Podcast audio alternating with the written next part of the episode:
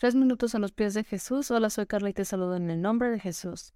¿Es muy importante temer a Dios? Sí, muy importante. Se relaciona con la actitud de la humanidad hacia Dios. Si tenemos un corazón que le teme, buscaremos su voluntad en todo y actuaremos de acuerdo a sus requerimientos.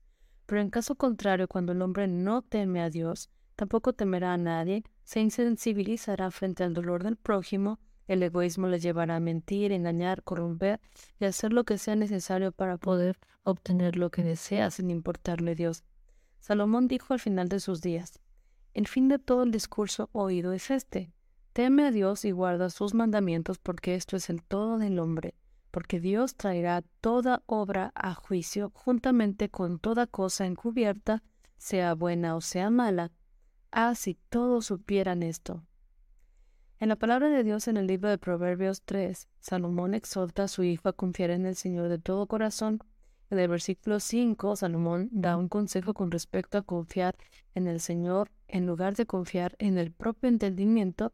Y en el versículo 7 dice, no seas sabio en tu propia opinión, teme al Señor y apártate del mal. Los que son sabios en sus propios ojos no temen ni confían en el Señor piensan que todo lo que necesitan se encuentra dentro de ellos mismos, es alguien que no escucha los consejos, se considera autosuficiente, que todo lo sabe, todo lo puede, rechaza incluso la ayuda de Dios. Esto es una señal de orgullo. La Biblia llama necio a una persona sabia en sus propios ojos. El temor de Dios, en el contexto cristiano, no significa necesariamente miedo, sino un profundo grado de respeto, asombro y sumisión voluntaria a Dios. La persona temerosa de Dios es aquella quien respeta y se somete a, su voluntad. La frase no seas sabio en tu propia opinión es un consejo y un principio diseñado para nuestro bien. Si eres alguien que tiene ese temor por el Señor, tu promesa es que será medicina a tu cuerpo y refrigerio para tus huesos.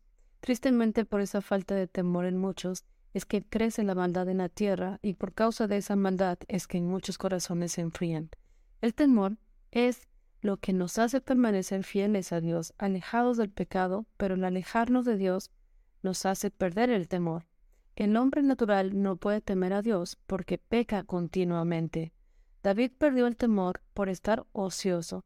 Pecó con porque había perdido el temor y obedeció más bien a la concupiscencia de su carne que lo atrajo y lo sedujo dándole muerte espiritual a su alma. Así que teme Jehová y apártate del mal. ¿Qué piensas sobre esto? Déjanos tu comentario en iglesialatina.com y que tengas un día muy bendecido.